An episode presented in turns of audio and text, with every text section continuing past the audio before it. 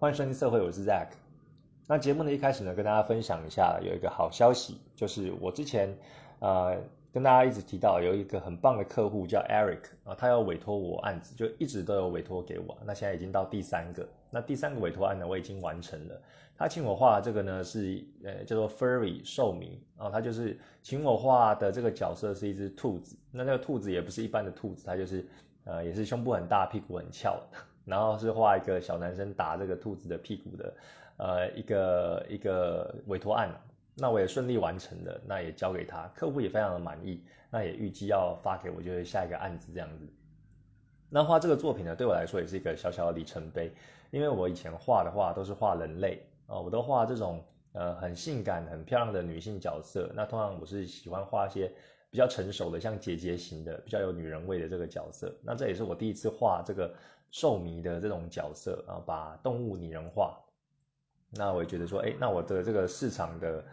呃呃，就是可以画的东西呢，又更广了。那我也问他说，哎，我画完这个作品的话，我可不可以就是放在我自己的这个宣传的平台上，像是 Pixie 啊，或是啊。Instagram 之类的，那他说可以啊，因为我都会问啊。然后通常我是不会把自己的呃帮别人画的委托作品就放上来的，因为我是觉得说这是属于客人他自己想要收藏的，有一种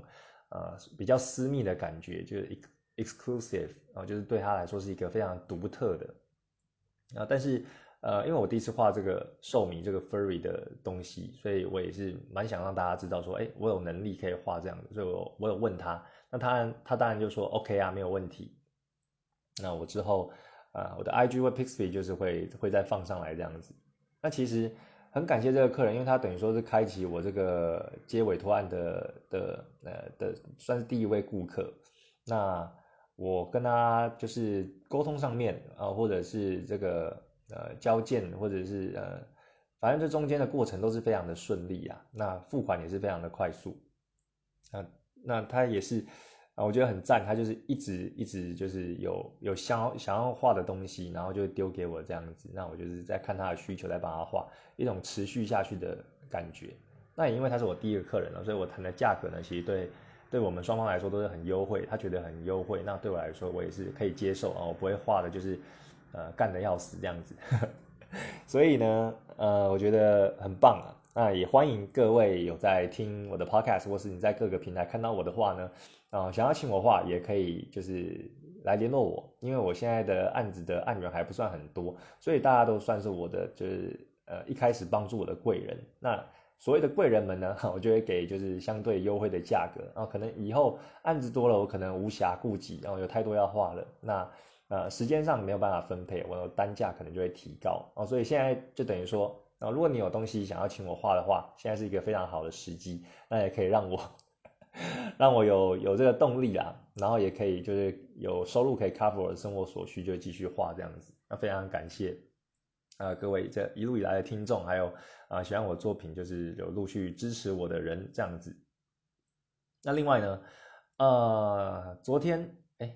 啊没有没有是前天，前天我有又有收到一个案子，就是非常的幸运。那这个人呢？他也是在这个 Pixie 上面，然后就是私信我的，那要请我画的这个作品呢，是想要我为他画他的，呃，他有在写小说哦，因为 Pixie 上面的平台，其实你除了可以放自己的绘画作品，或者放自己画的漫画，那也可以是放你写的小说等等。哦，非常的多元，或者说一些这个 GIF 的动画啊等等的。那这位客人呢，他有在自己写小说，那他写好像跟宝可梦有关的，那他是写成人像的，也也是有一点兽迷的这种感觉啊。我不知道兽迷可能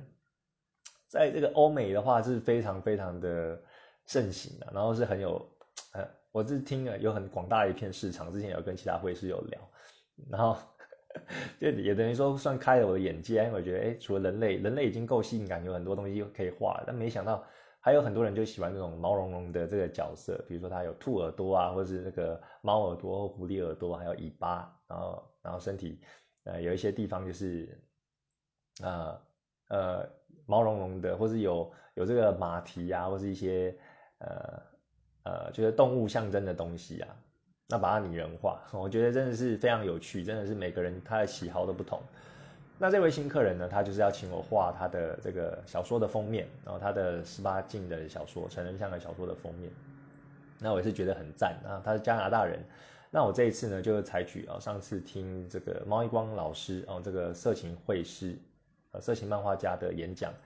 啊，听他的这个这个报价的小技巧啊，我这一次就没有直接报我的价格。那其实对方也没有问啊，他只是说他想要请我画这样子，可能是因为看到我我的作品就很喜欢吧。那我就问他，我就问他就几个问题。那我中间其中一个问题就是说，哎，那他的预算大概是多少？然后他就跟我讲啊，我觉得，呃，这样的话就会减少我们的这个，呃，如果报一个太低的价格，别人会觉得赚到嘛。那如果我报一个太高的，别人就会吓跑。那我反过来，呃，先问对方来找你，因为对方来找你，他可能一定有，哎，已经捧好钱了嘛，就等于找到一个他喜欢的绘师帮他画，那他的钱。呃，他的金额是有一个自己考量的预算的，所以我等于说先把这个问题就丢给客人，让客人回答我，哎，他大概会愿意出多少，然后再依据他的这个区间来判判断我接不接受啊。可能我现在的案子很多，那我可能没有时间去画，那没有时间的话，如果硬要把它插进来的话，可能单价就会比较高啊。或者说我现在的呃案子很缺，那我可能就会接受一个相对比较便宜的价格就可以了。哦，这个就是把球。呃，丢还给客人，让客人来回答这个问题，那再经由我来判断，就是要不要接。那我觉得跟这位新客人，这位加拿大的客人，就是谈的也很顺利。啊，昨天，哎，没有，是前天晚上他留言，那昨天早上我就是有在回他这样子，那很快就搞定了。那现在就等着画草稿啊，请他确认呢，就是啊，草稿我这边的流程就是修改三次的机会嘛，那最后确认之后。啊，就会请他汇款，那汇完款之后，我就开始进行作业。那我作业的时间呢，大概就是一到两个礼拜会把作品完成。那就是看后续哦，这两天我大概就会画草稿给他。那原则上呢，哦，希望这个案子也可以顺利的接下来。现在等于说，呃，已经快要入袋了。那希望一切都没有问题，这样子啊，非常的开心。就是又有一个新案子啊，这样子，呃，每一次我都快要没案子的时候，就会有案子冒出来，我就觉得就是非常的非常的感恩呐，有一种。冥冥之中就会被帮助的感觉。那昨天哦，昨天也是过得非常的充实。啊，其实这两天我比较少画画，我就是做一些户外的活动，或去走一走啊。因为上一期的 podcast 也跟大家讲说，有时候，呃，我们做设计或者做这个绘画，通常都待待家一整天嘛，或待在电脑前面一整天。但是这种设计就需要脑力激荡，有时候你反而更要出去哦，去走一走，去认识别人。那我昨天也就这样做。然后昨天早上我就去，然后生完小孩之后我就去健身房就健身了。那我还是现在会习惯上健身房，然后去锻炼自己的身体。因为在家虽然有哑铃，但是诱惑太多了，然后健身也常常就一半都放弃了。哦，你去外面健身一个好处是说，可以提醒你哦，你现在在这个场域，哦，你就是穿着运动服哦，穿运动鞋，然后你就是在这个时间内好好的去去运动就对了哦，比较心无旁骛这样子。那第二个好处就是说。你在健身房的时候，有时候会看到就是漂亮的美眉，呵 呵 就就是穿的很辣，现在都很流行穿的很紧嘛，穿那个 legging 啊，然后整个身材曲线都露出来这样子。那有时候，有时候这种正妹在旁边运动啊，也会挑起你的斗志，你就不想要在旁边就是输嘛，所以你会举得比较重，或者撑得比较持久。那你眼睛也可以吃冰淇淋，就一举好几得啊。那我健完身之后，昨天啊，昨天是在那个呃小巨蛋附近，那我。结束了之后，我就去 IKEA，然后去晃一晃。哦，因为大家知道敦北那一间 IKEA 就是要收起来了嘛，然后要换地点了，所以很多东西都在拍卖。那我也想说，以前上班就在那个附近啊，所以我通常上班有时候中午休息或者是说下班的时候，我会去 IKEA 逛一逛。哦，那个是我的一个消遣啊。有时候 window shopping 不一定要买东西，觉得去那边晃一晃就觉得很赞，然后有休息到的感觉。啊，我其实蛮喜欢逛家具的。那我家里很多东西也也是买这个。IKEA 的东西，那那天健身完呢，我就去走一走、晃一晃。那现在因为他们要就是换地点的，那那那一边东北的本来呃准备要收了，但他有推出一个乐高的组合，然后就是 IKEA 的自己做的乐高，那每个人限购好像三组吧，我觉得还不错，就是一个纪念性的东西，哦，纪念这个。啊，因为我相信那一家也开了好几年了，相信是大家就是童年的回忆啊，或者说啊，对我来说就是像我上班这这七年来啊，我可能呃去的就比较频繁，那就觉得说，哎，有一个可以休憩的地方呢，觉得还蛮赞的。那他要收掉，但也有不舍，因为我是没有车的人嘛，所以他如果开在内湖啊，或者是在这个新庄等等的，对我来说就比较麻烦，然后只能搭捷运或者搭公车才可以到。那以前在开在这个上班的旁边呢，我我这下班我用走路就可以到啊，买东西回家，我觉得很方便。啊，之后呢，如果要买就比较不方便了。那觉得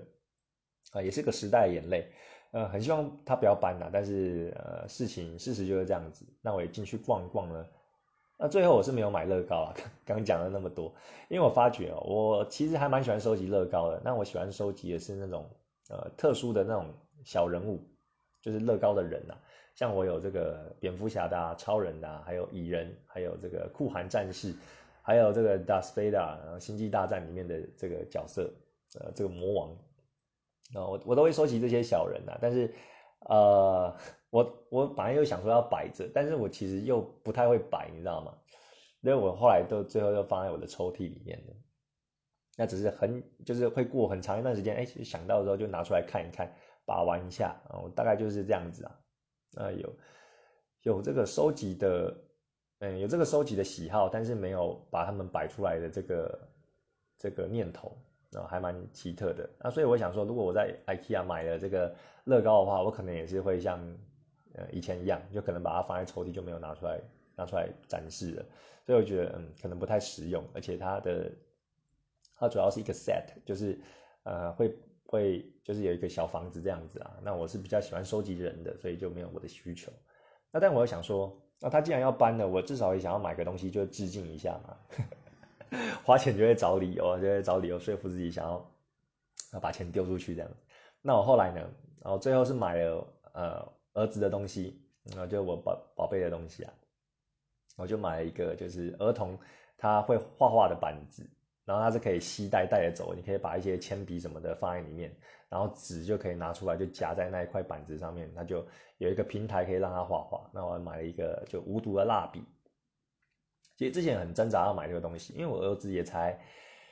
诶一岁多而已，那他其实握笔还不是很很这个很很成熟啦，就是还在学习的阶段。那我看那个蜡笔，好像也是说三岁以上来使用，但是。呃，我觉得就先买了。那我以前，啊，其实我我老婆她就是有跟我讲说，哎，她想要买这个画画的用具给给小孩。那比如说，你可以用水果的，呃，水果的汁液，比如说火龙果来画啊，然后或者说有一种那种水写，呃，水写的那个毛笔哦，就是沾水纸，你可以在上面画写字，但是它干了之后又会变。哎，就会变一张白纸这样子，然后类似这种东西，然后或者是画蜡笔。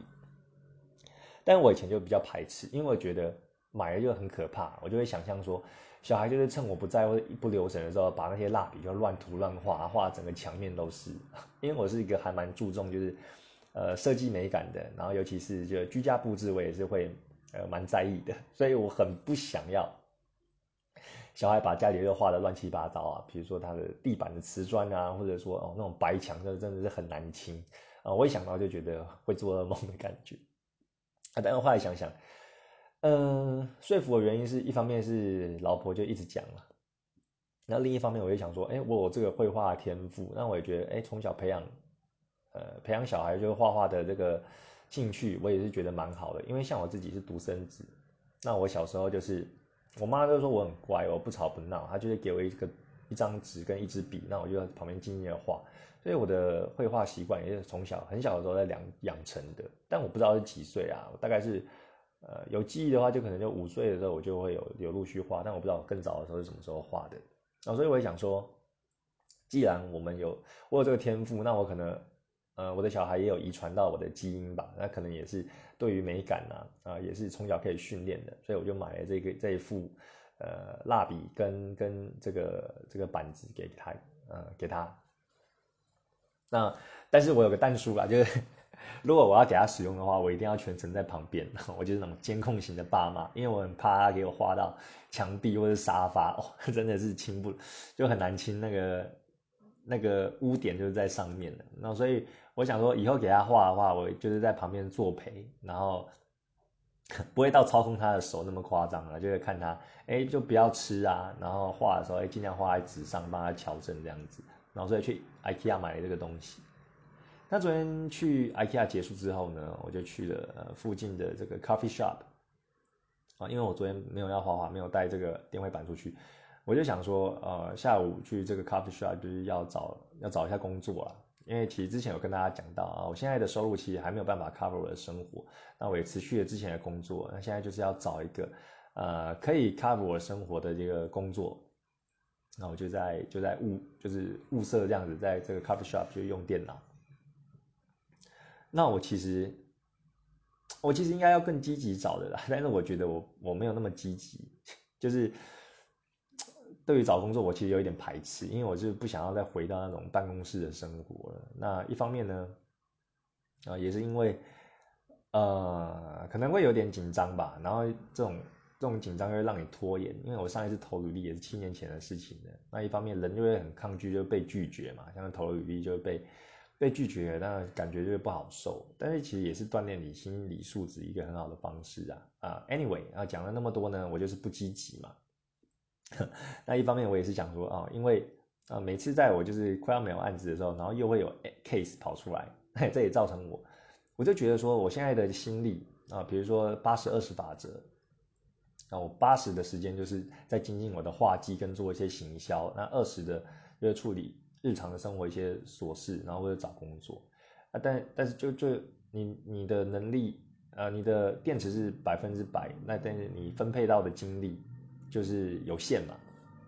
所以找工作上面就没有那么积极。如果要积极找工作，就会变得颠倒，就变成说，哎，可能就比较没有办法全心全意的画画，然后变成说要去收集一些资料啊，然后投履历啊，然后模拟面试这样子，那我不喜欢了。啊啊，这就造成我就是现在的这样的状态，因为我会觉得说，哎，我如果把时间花在就是找工作上面的话，那我现在做的努力，因为我现在努力其实慢慢有有一点一滴的慢慢在回报了，像是之前跟大家分享的三月份我开始有这个 Patron 的赞助者，然后还有这些委托案都有慢慢的一个一个啊，虽然数量不多，但是有陆续慢慢的来，那我就想说，那我那我既然有看到这些曙光，就应该要更加的努力才对啊。那我现在中间就是放掉了，比如说我画画画没有那么多了，去找工作，那就变成说，呃，有一点前功尽弃的感觉啊，我是这样想。但是呢，呃，有时候还是要逼自己啊，做一些就是不喜欢的事，因为我刚刚也说了，我的这个呃委托的收入或者是我的赞助的收入没有办法 cover 我的日常生活嘛，所以我还是要逼自己坐在电脑前面，然后用一个下午的时间来这个 coffee shop 来看一下我的工作。那我之前，呃，我其实有加入一个 FB 的这个远距社团，它叫做远距工作者在台湾哦，因为我其实很向往远距工作哦，不只是，呃，去年三月爆发的这个这个 COVID-19，那我其实很早之前就一直想过，这也是为什么我想要学设计的原因，因为我觉得。设计就是说，哎，可以让我的自由度变得比较高，我可以一台电脑就随身带着走，那我不受办公室的限制，就可以去完成我的工作跟任务，不用去用时间来衡量啊你的工作绩效，那我觉得是很赞的一件事情。那我也确实啊，之前就是在呃工作的时候呢，然后在公司工作，也有一边下班后有接一些设计案啊，但是我发觉这样的生活很累啊，那也是因为。呃，去年九月，我的育婴留职的关系呢，让我可以全心全意就是投入在设计跟绘画方面，那也有呃很大程度的呃很大程度的进步，那也造成就是现在我目前的状态。那呃，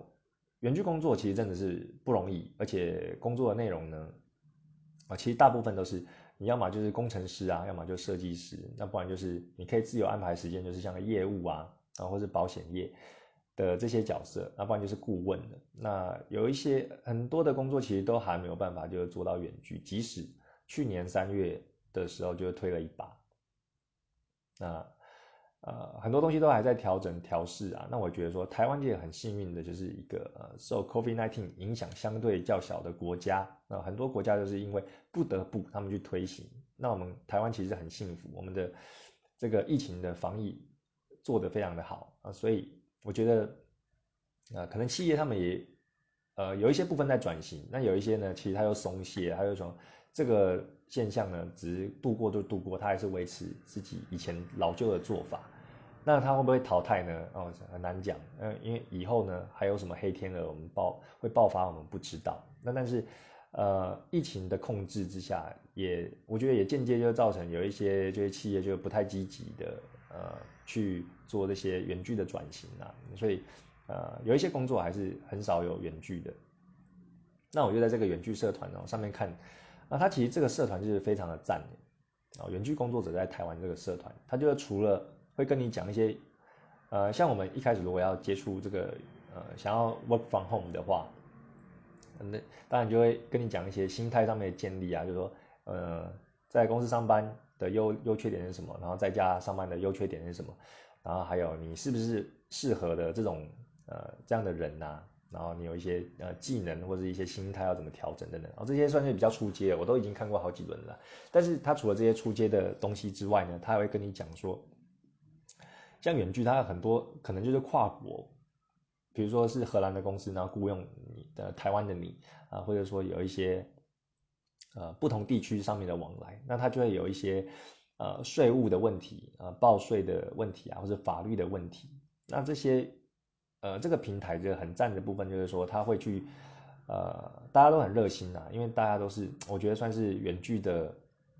老鸟了，所以有人提出一些税务的问题啊，说哎税要怎么报啊？那下面都会有很多人回答，然后创办人也会回答这样子，我觉得很赞，就是可以互相交流，说一些你实际上会遇到的问题是什么。那除了这个之外呢，他也会有有时候会丢一些职缺啊。这个社团不是说是这种职涯媒合的这个社团，它是分享远距工作的一些呃妹妹嘎嘎，还有一些文章等等的啊。但是有时候也会丢一些职缺，然后大家会互相引荐，就是说，哎，他们公司可能有有在真人，或者说帮分享这样子。那我也觉得，哎，这个其实也是我之前在找工作的其中一个管道啊。但是我看的，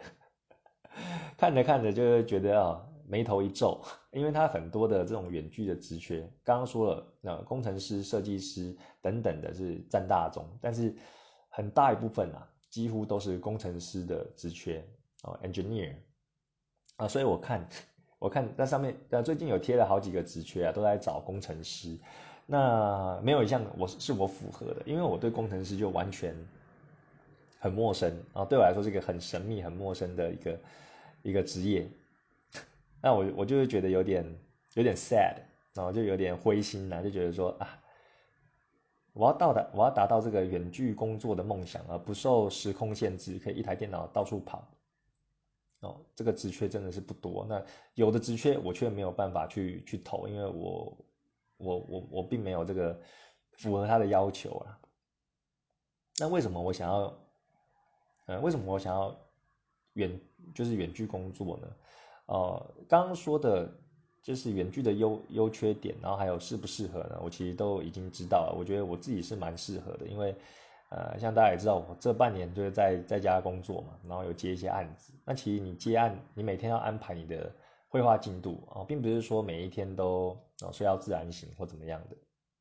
然后我每天都会有安排，就是合适的呃绘画进度或是要学习的东西，那还有生活上的平衡啊，所以自律是很重要的。那我也觉得我我个性就很适合，我不太适合这种办公室的生活，就是跟人家社交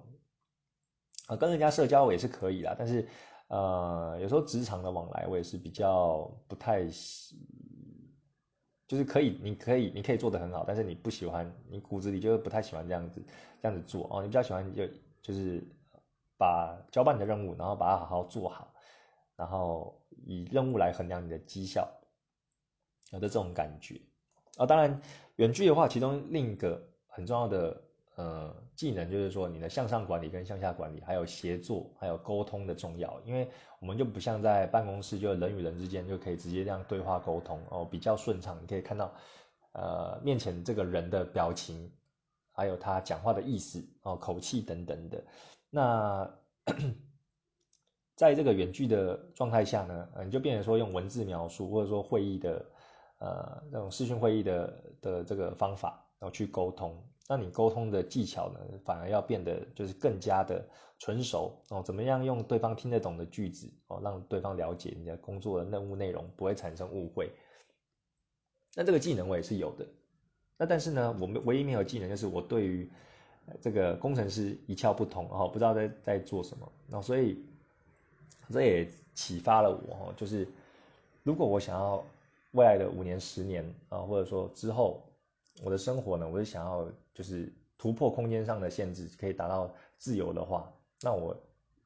应该要去涉猎这些还可以让我远距工作的呃的职缺的工作内容。那我现在就是有其中一个就是设计师跟跟绘师嘛。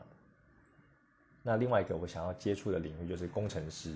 业务，我之前也也有做过了，但我的我做的业务是比较像是待在公司，然后用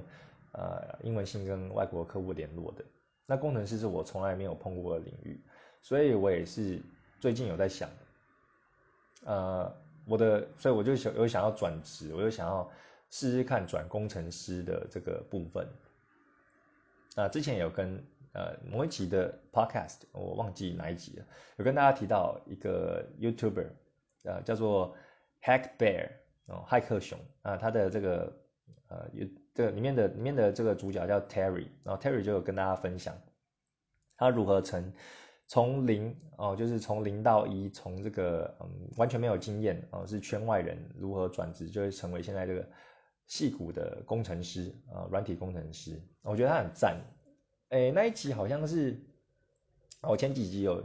有个 title 好像是在找工作吧，然后那时候可能心情有稍微低落一点，然后就看到。呃，YouTube 的演算法他带我看到这个 Terry 的 YouTube，然后他他有讲这个如何从从零转职成为软体工程师，哦，里面讲的又很励志，然后我看到那篇文章，有跟大家分享。那我现在呢，就是昨天呐，昨天在找这个远距工作，发觉啊都是工程师，眉头一皱，我后来就去看一下这个这个 Terry 他到底在在讲些什么内容啊，我就是更想知道。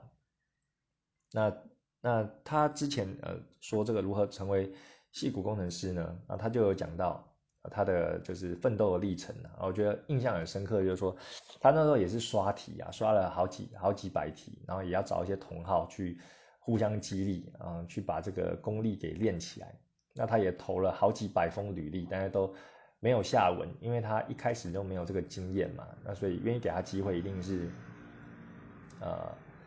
等于说，好像是一张大呃大学新鲜人这样一张白纸，然后愿意给他一个机会来试试看。那他投了几百封之后，终于有一个可以找到了。那好笑的是，他在面试的时候，面试官就跟他相谈甚欢，觉得应该应该会上了。但是基于这个面试的规则呢，他还是要问他一个相关技术的问题。那面试官就问了 Terry 一个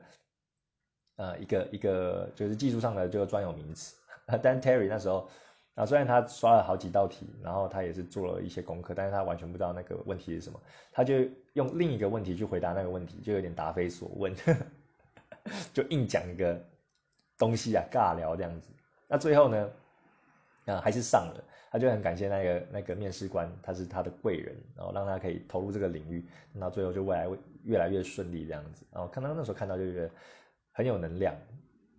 那他他的呃其他影片也很赞啊，像是昨天有看到，他就说，哎，现在要转工程师，软体工程师会太老嘛？三四十岁的人要转职会太老嘛？那我直接讲结论了，因为它的内容就实在太赞了，我建议大家就可以直接搜寻这个 Hack Bear H A C K B E A R，然后呃在 YouTube 搜寻就直接会看到他的他的影片了哦，人帅，然后呃又高薪，然后又又有健身。然后头脑又好，然后口才又好哦，这个人非常的非常的赞，非常的赞，他的影片就也也是也是非常的呃干货满满，然后就是内容很充实啊，大家可以去看。那刚刚说到他的这部影片，就是说三十岁转职会太老嘛？哦，我直接讲结论，答案是不会哦，因为你。你虽然就是呃，可能年纪大了呃，年纪有时候我们会把这个年纪就挂在前面呃，它反而会去阻碍我们去转换跑道的一个最大的借口。但是学东西就永远不显老哦，你的脑内的就是神经的可塑性，也许会因为年纪越大，就是它的可塑性就会相对比较低一点，相对于年轻人啊，但不代表说完全没有办法塑形的，你只是需要呃再去花一点时间去学习。那重点是你有没有那个热情去学习啊？就有那个学习的心。那我觉得呃很赞的部分是它的影片本身的品质跟内容都很好。那下面的留言也是有满满的共鸣啊。与其说它是一部呃要推你入坑当工程师的影片，啊，不如说它是一部励志的影片。那下面就有一位就很赞，叫做这个刘 Jerry 啊，不不，sorry，呃。刘 Jimmy 啊，Jimmy 六，他就有说他是一个四十四呃四十四岁，就是中年失业的呃中年人，然后他也是觉得呃呃人生就是要有无限的可能，那他有很拼呐，他就自己学，然后自学这个 HTML 跟 C CSS 的这个程式语言，然后就后来就把这些学的东西就集大成，然后他就自己有写了一个程式叫做。信义区中午吃什么好的一个网站，然后就可以去搜寻这些美食啊，然后他就分享一下他的心路历程在底下，然后那个留言应该是顶置的，就是上面那一个，然后底下就有很多人共鸣，就说真的是 respect 啊，respect 这个阿北，然后他可以呃四十四岁了，都已经就是失业了，然后还可以哦非常的有毅力的去学习，那我觉得呃。呃，大家可以去看，我这边就不赘述了，就是非常，你看完就会非常的励志，然后觉得说，嗯，我现在，我现在其实也快要三十了啦，啊，所以如果你也是跟我差不多年纪的话，或者说，哎，你也是四十几岁，还在彷徨，啊，不如去看一下哦，我我我推荐这个 Hack Bear 这个这个影片啊，你会觉得蛮受到鼓舞的，蛮蛮受到鼓励的。那他也有。他他的影片其实不多，大概十来部，但是呃每一部的时间也不长，大概十五分钟左右，所以其实看很快。但我觉得可以反复的咀嚼，因为它有一些的内容呢，哦都是非常的扎实，然后讲的就非常的呃非常的好了。那其中有一个就是说，呃最适合学的第一个城市语言是什么呢？我有看那一部，那这边就跟大家分享一下。啊，不过我先声明，我本身就是完全对工程师一窍不通。你可以当成我是这个文组的啊，虽然我以前是理组，就是我完全对这个工程师只听名字，但是我完全不知道他到底在冲啥小。我可能知道就是写 code 写程式，但是实际上在写什么啊，我可能完全就一窍不通。所以我等下分享的，我就是直接就是啊我自己的心得啊，就我看这个 Terry 他分享的，然后跟大家讲。对我，也许我以后就是比较熟，比较熟这些专有名词了之后，我回头再看就觉得啊，这一集在讲什么讲，很多东西都讲错之类的啊。但是反正我就是一个以一个初学者啊，我学到的东西跟大家稍微讲一下。那他这一部，他这一部这个呃 YouTube 影片呢，他又说最适合学习的第一个语言是什么？首先的弹数就是说，没有没有任何一个语言是最好。最最棒的啊，那个语言只是帮助你说去解决问题，那其实你可以把问题解决的话，你用哪一种语言都可以。那这边呢，它有简单有推了一个，就是大家可能常听到的 Java，呃 JavaScript，还有 Java，以及这个 Python，哦这三样哦，可能以前呃如果是我啦，我以前就当然有听过 JavaScript 跟 Java 等等的，但我完全不知道那个是什么东西。那他就有讲到说这个这个这个。啊，首先是 JavaScript 呢，啊，如果你要学的话，你可以建议给你可以学这个，因为它的语法简单，然后写起来也也快速，它应用的呃应用的范围也很广，像是这个网页的 APP 啊，网页的 App 的前端的应用啊，或者后端的伺服器的应用，或者手机 App 的应用啊，都可以。它等于说是一个呃非常好用的工具啦。那像这些呃，他说这个后端哦，后端好像。呃，有开发一个叫做什么 Node J Node JS 哦，JS 啊，算了，这个不要这个不要讲好了，就是丢人现眼啊。反正呢，就是说 JavaScript 是一个呃，可以它的优点就是语法简单，写起来快，然后你可以可以呃呃容易比较容易上手的的这个程式语言呢。那另外呢？啊，第二个推荐的是 Java 啊，Java 跟 JavaScript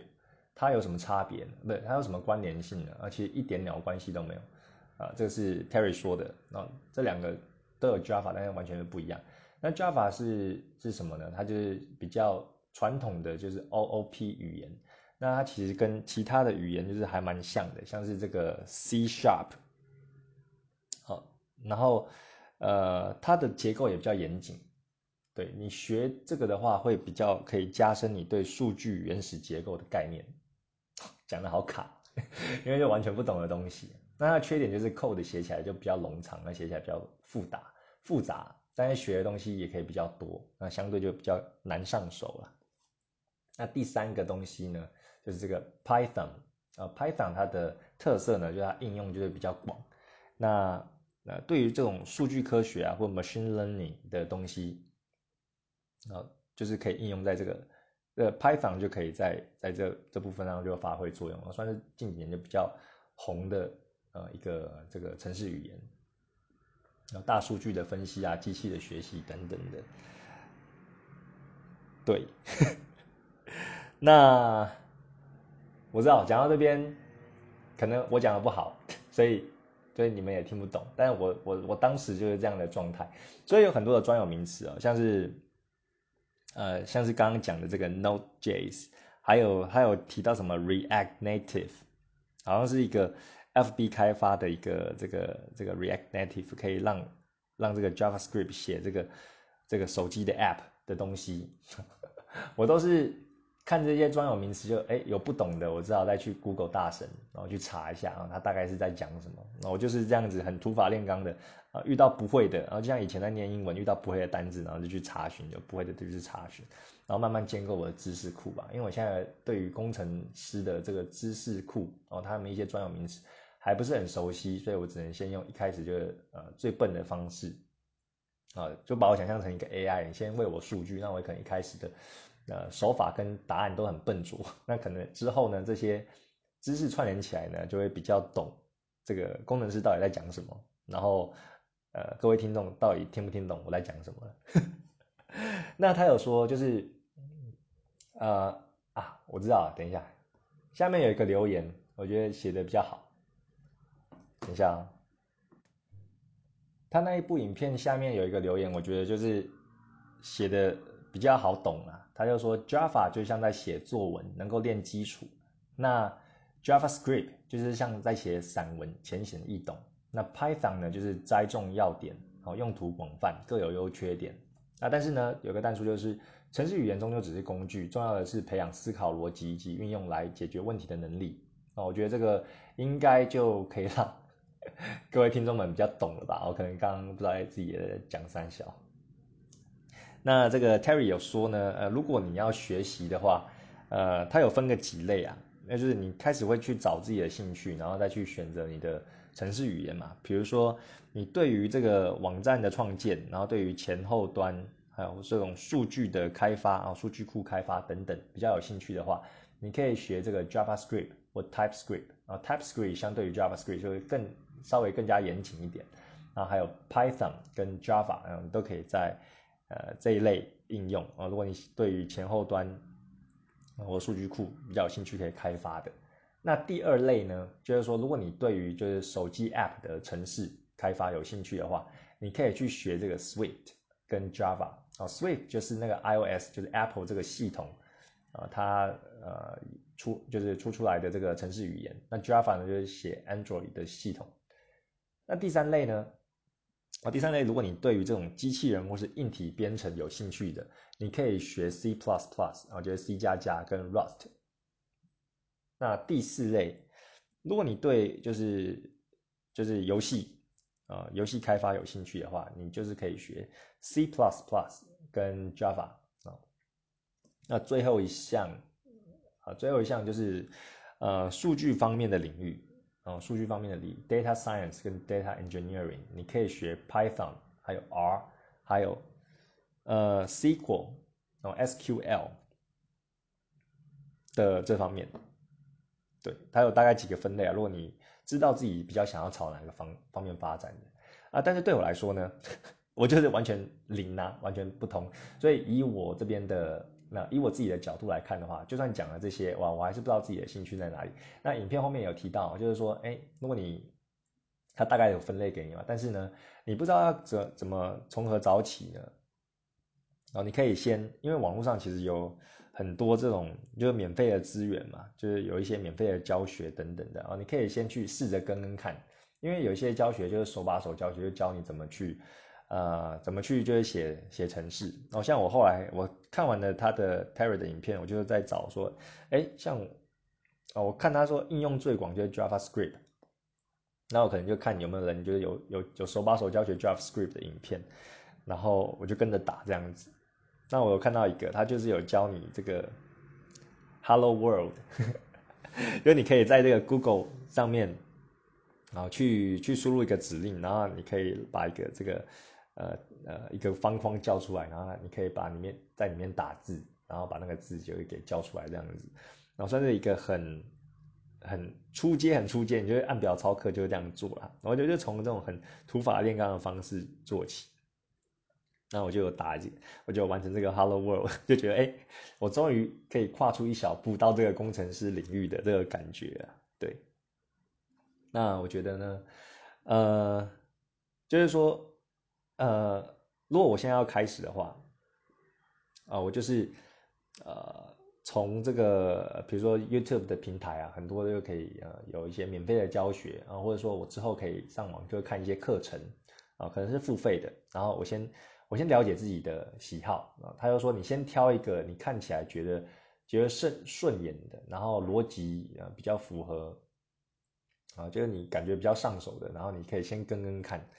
然后先试试看，然后比较有兴趣的话，你再去做啊更深入的研究。啊，对，但对啊，就是这样子。那对我来说呢？呃，刚刚有说到，我一开始的期望是希望，就哎，未来可能也许做做工程师的工作嘛。那因为工程师，我觉得最大的给我最大的动力就是说，哎，他的远距的，呃，远距工作的机会就是相对于大其他的行业就大很多啊，我可以实现这样的理想。那但是呢，我看到现在呢，那我就是先降低期望。你要过得开心一点，就是要先降低期望。我可能先说。啊，我先去了解他们的语言，他们在讲什么啊？这样我可能跟别人聊天，哎，Hello，你好，那个我是做设计的啊，你是做什么？哦，我是工程师。哇，下一句我就不知道，哎，那工程师他是写 code 吗？我问最深入就是这样子，然后后面要问说，哎，你你是你是专精于什么 JavaScript 或者什么的？那我就可能就问不下去了，然后可能后续他提的那些专有名词，我都就是你不了解这个产业，就不知道从何问起嘛。那我就想说。我先去了解他们的语言，然后就可以，哎哎哎，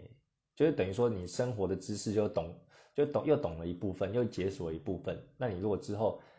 哎，你真的做的很兴趣，那或者说你可能假日就运用一些时间做一些 side project，然后你有兴趣了之后再慢慢深造，那再去思考你到底要不要以这个为工作。啊，因为其实，在学写程式，它同样也是要花非常大量的时间去做。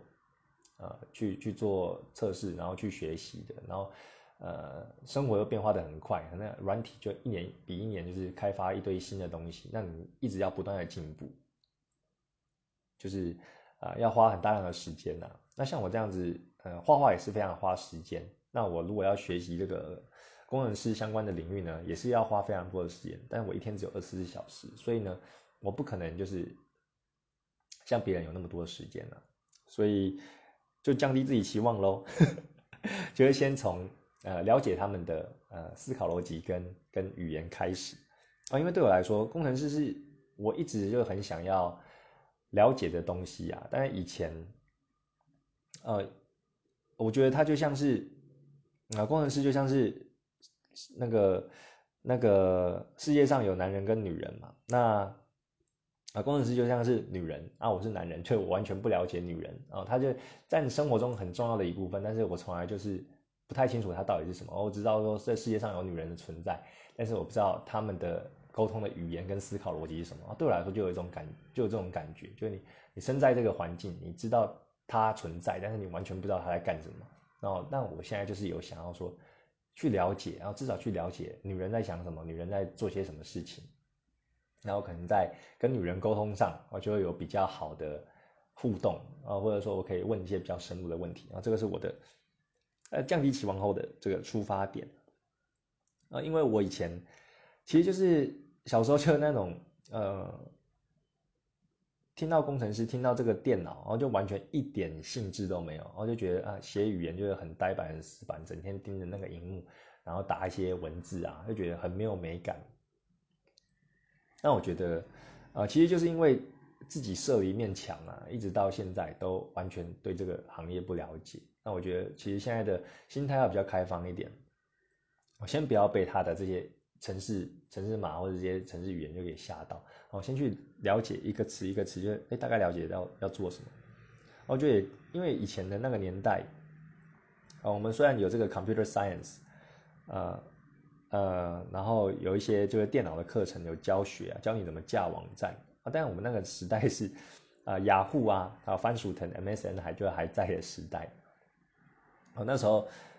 呃，架网站其实没有那么有趣，因为它就是本来就有一个板给你套好，你只是套你想要的板，然后去弄一些很简单的东西。然后那个板呢，在那个年代可能又很无聊啊，然后整个画面又是呃没有什么美感可言，所以学起来就会兴趣缺缺啊。就相对于以前可能要念呃数学啊、英文啊、国文啊、社会历史啊等等的，然后这个科目就对我来说就没有那么重要，我也没有那么心力去学啊。呃，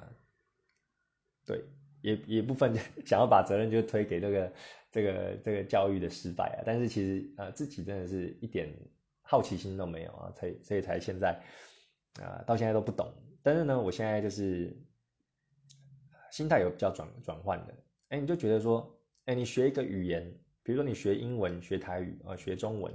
啊，或者学日文、学法文啊，对你来说就是都同样要花心力的啊。那其实城市语言它也是一种语言，那只是它是在键盘上的语言，它跟电脑沟通的语言。那我觉得你不妨就这样想啊，你喜欢你学了英文，你可以跟全世界的人沟通；然后你学了城市的语言，然后你选一个去学，那你就可以跟工程师去沟通，那你的视野也会更加宽广。哎，这其实也是一个非常不错的事情啊。所以我这样想了之后，呃，思想就比较就比较开阔了。我就比较可以，就比较可以，就会去接受哦这样的，诶这样的事情呢。那刚刚说到，就是我我现在的工作，主要还是以画画为主嘛，就是呃要去学这个薪资就不太可能。但是我可能就，我先自己先降低期望嘛，就是先想说，嗯，我一个礼拜可能就花半天到一天的时间，呃，这个时间呢，我就去了解一些工程师相关的东西。那之后呢，有兴趣我再去慢慢的。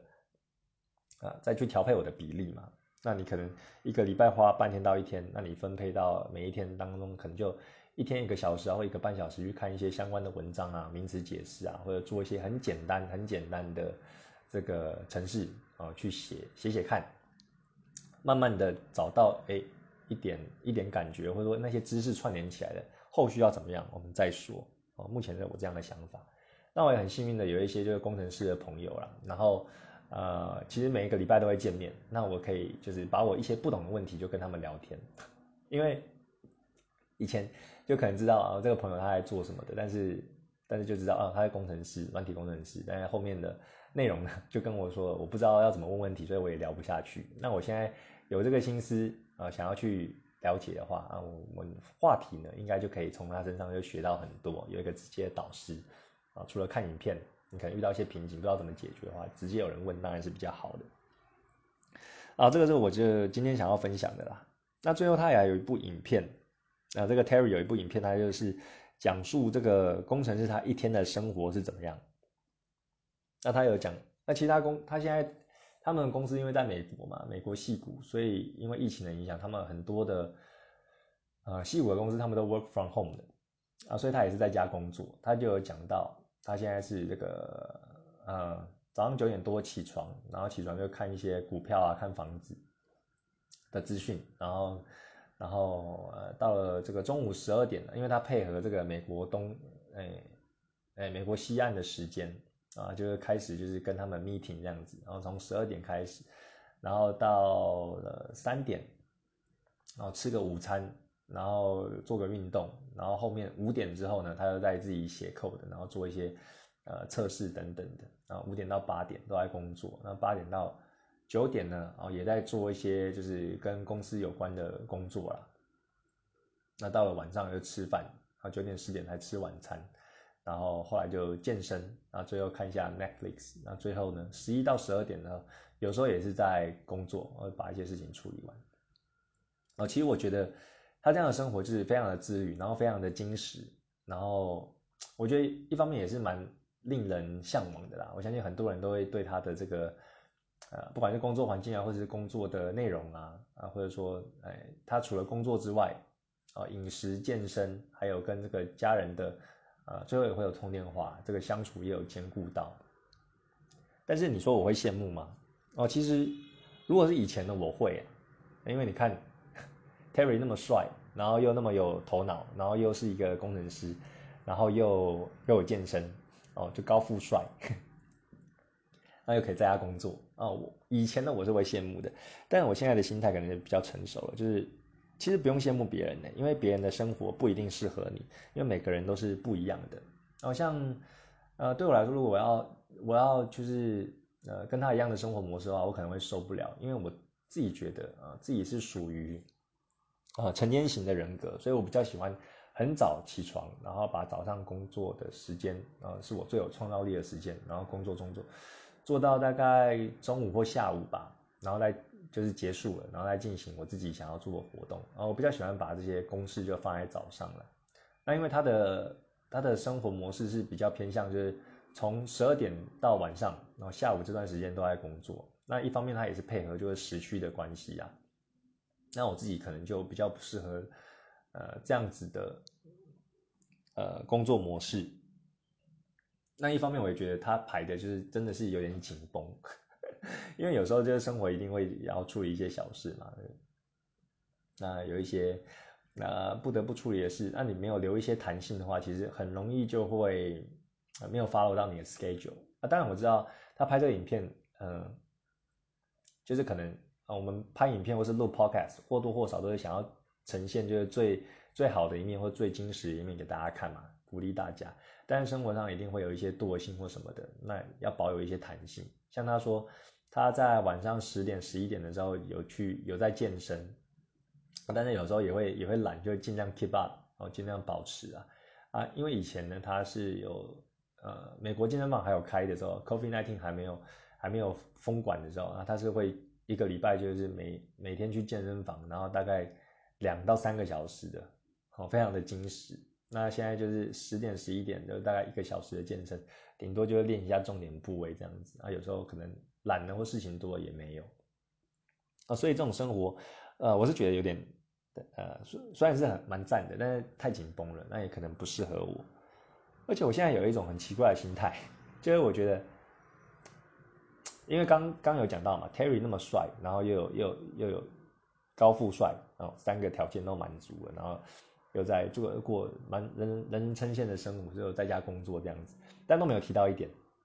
那他的女朋友，所以我觉得觉我我现在有已经这种心态，就说啊，等你有女朋友就知道了，或者说啊，等你结婚就知道，等你有小孩就知道，就有点是想要把别人拖下水的感觉，你知道吗？我觉得这个心态不太健康了，啊，就是。我一方面说这个他的生活不适合我，也因为我们的生活的条件不一样。然后我现在有呃老婆跟小孩的，所以我时间分配上当然也没有办法像单身的时候那么自由啊。当然我也不会就是不会说羡慕或者想要回到单身。我觉得人生的每一个阶段都是非常赞的阶段哦。你单身有单身的赞，然后你结婚有结婚的赞，有小孩有小孩的赞啊。只是我现在的生活重心呢，大部分都是配合小孩。啊，因为小孩有时候他哭闹，他没办法控制，你必须去照顾他嘛，所以你的生活就会，呃，要做的事情就变得比较零散一点。那当当然这样也好，你就是顺应你的不同的阶段去做不同的调整嘛。那啊，我其实觉得，呃，如果各位听众就是还是单身的话，我真的觉得不用去太灰心，然后也不用太急着去找对象，因为。该发生就会发生，就回到我之前有提到的这个命定论，我还蛮相信这个的。然后该该有的时候就会来，然后你去强求也拿不走。但既然你现在单身，你要好好享受你这个单身的优势，优势，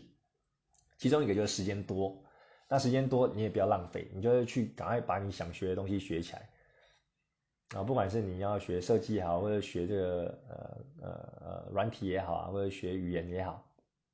哦，你有大把大把的时间去去试错，然后去去成长啊，我觉得这个是我现在比较没有的，或者说我有的话，我就必须要牺牲睡眠时间，半夜画画，或是半夜就看一些文章或学东西啊，这个我觉得，呃，身为单身族啊，如果听众是单身的话，那现在是一个非常赞的时期。哎，你学这些东西之后，你其实也不会去一天到晚想要去交交朋友，你知道吗？因为我这样讲，我其实不了解 Terry，我只是看他影片，但我觉得他现在的阶段，他可能也并不是说很想要交女朋友，因为他的他的条件，我觉得他的长相、他的条件、他的各方面，应该是蛮有蛮多人倒贴他的，他想要应该就会马上就有了，但是我觉得他的这个呃。他的这个自律啊，他的态度，还有他的想法，应该是现在想要冲冲一番事业啊，包括他现在在这个创新公司工作，所以他的这个感情的需求呢，可能就没有那么大啊。当然他想要，他当然触手可得啦。啊，所以呢，呃，我觉得，呃，如果是单身族的话，你现在好好经营自己，你其实你就会觉得哇，学海无涯，然后有好多东西会让你很加很兴奋，然后很想要去学习。哦像我这两天我就开始去了解程序语言的东西，也对我来说像是开启一扇新的大门，然后就觉得说，哎，好多东西就可以可以去了解，可以去学的哦，就变成说啊，时间觉得好像永远都不够用。哦，这种兴奋感，这种好奇心，我觉得是很赞的，然后也可以让你 focus 在自己想要做的东西。嗯，对于这种呃需要被爱呃或者说想要去交女男女朋友的这种感觉，就就变得比较比较淡的啦。那很神奇的是，哦，当你不会那么的去渴求这个感情的关系之后，你去专心在自己，去充实自己，让自己变得更好，那些机会就反而就慢慢的会跑向你。哦，以前你去追那些机会，那也不一定见得追得到。当你开始去提升自己的内在，然后提升自己的知识，提升自己各方面的时候，那些机会就反而反过来会来找你。啊，我觉得是这是还蛮神奇的地方，啊，跟大家分享。那如果我们的听众呢，你是跟我一样，即将步入三十，然后呃，生活中有一些呃甜蜜的包袱啊，甜蜜的负荷啊，有老婆哦，或者说你没有老婆啊，或者说啊，不是我在讲什么？呃，我刚刚要讲什么？没有老婆有小孩，我呃当然也有这种状况。我就说，比如说或者你有小孩，不管是一个或两个啊，你生活一定是常常会一团乱，然后会有一些。事与愿违的部分，然后会有一些想做的事情，但是因为迫于那个生活的压力，但是我觉得这些都不足以就是成为借口，那反而就是要抓紧呃跟这些啊你这些甜蜜的包袱，老婆啊小孩啊他们相处和老公啊他们相处的时间，那除此之外，你在闲暇之余，你一定是有办法去再更加精进自己的，也许时间没有那么多啊，也许单身的时候你一个礼拜可以抓。啊，一天你就可以抓两三个小时去去进修去学习。那你现在有了呃老婆小孩之后，老公小婆老婆小孩之后，啊，你可能一天啊甚至一个礼拜，你就只有一个小时或者说呃半个小时的时间啊。但是那半个小时，你看一年下来的累积也是非常多的哦。因为有时候我们像常常在通勤或者在干嘛的时候，不自觉就会划手机嘛，尤其是台湾的那新闻那么泛滥，然后其实看了一个小时的新闻。其实都是大部分都没有用的资讯，而且一直重复了。所以呢，呃，那些时间你可以更有效率的运用啊。比如说，我现在很常听这个 podcast 的的的内容啊，很多的知识都是从 podcast 听来的。因为它的优点就是你不用一直盯着荧幕啊，你在通勤或者走路或接小孩，呃，或者做菜的时候，你都可以吸收知识。我觉得这是一个非常棒的呃棒的时刻啊，就跟大家分享。啊，今天呢，好像讲的就是关于我有有转职这个想法。一开始我就想要去转职，也许未来可以成为工程师啊。但是因为我的本身的工作呢，啊是做这个设计跟这个色情绘师的，啊，我也是想要朝这个方向走。也也许我会有这个想法，是因为啊，我的呃迫于这个经济的压力啊，因为我的这个色情绘师的工作呢。还没有一个足够的收入啊，迫使我想说，那如果找一份正职的话，也许可以找这个啊工程师啊，可以远距工作的东西啊。但是呢，啊，我还是要坚持我自己的路啊，就是走色情会是这一条。那我就降低我的期望，就是我的工程师工作呢，哦，也许我就先不要以工作为考量，我是先去了解他们在讲什么，然后后续再来看怎么发展。这就是我今天想要跟大家分享的。好，最后再分享一点，你们不觉得这个 work from home 很像 what the fuck 吗？好了，今天节目就到这边，我们下次见，拜。